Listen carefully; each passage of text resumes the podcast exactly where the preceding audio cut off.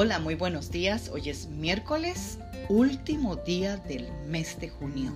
Apenas si lo puedo creer. Junio 30 del 2021. Y hoy terminamos nuestros versículos, nuestro devocional de Volvámonos a Dios. Y para cerrar tengo este versículo precioso que en Zacarías 1.3 donde dice, vuélvanse a mí y yo me volveré a ustedes. Lo dice el Señor. Amadas guerreras y guerreros de Dios, vivimos en un mundo caído, en medio de una guerra espiritual y las fuerzas de las tinieblas, aunque no son visibles, son palpables. Sin la protección de Dios, viviríamos sobrecogidos de miedo, con preocupaciones, ansiedad, vergüenza y con tantos males. El único sitio donde podemos estar protegidos es como cuando estamos caminando bajo la lluvia y traemos un paraguas. Así que mientras estamos bajo el paraguas de Dios, quedamos secos. Sin embargo, tan pronto salimos del paraguas, la lluvia nos moja.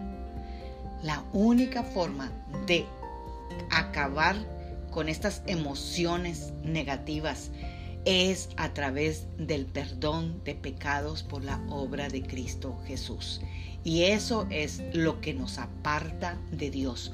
Por eso Dios dice, volveos a mí y yo me volveré a vosotros, para que nosotros seamos adoptados en la familia de Dios y como hijos podamos decir, si Dios está conmigo, ¿quién estará contra mí?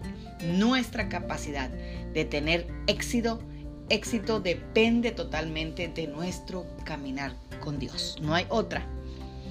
Y cuando persistimos en el pecado, no solamente perdemos la protección de Dios, más aún, Dios es el mismo que nos entrega a nuestros enemigos.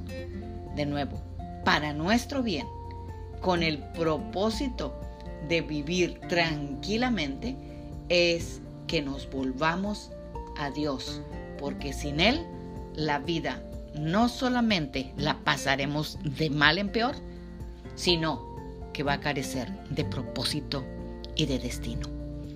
Oremos esta mañana y que cada una de las meditaciones que tuvimos este mes nos hayan servido para meditar para realmente volvernos a Dios. Y volvernos a Dios no es de que tú dejes de ir a la iglesia o que estés en el pecado más terrible. No, no, no. Dios quiere una intimidad con cada una de nosotros. Con cada uno de nosotros. Amén. No tengamos una relación tibia ni tampoco indiferente, sino apasionada. Padre, en el nombre de Cristo Jesús, te damos gracias por todo este mes que tú nos has regalado, Señor. Y Padre, que podamos atesorar, Señor, todas las cosas que hemos aprendido y las experiencias contigo. Padre, te damos gracias porque nos estás poniendo frente de nosotros un mes más para disfrutar, Señor.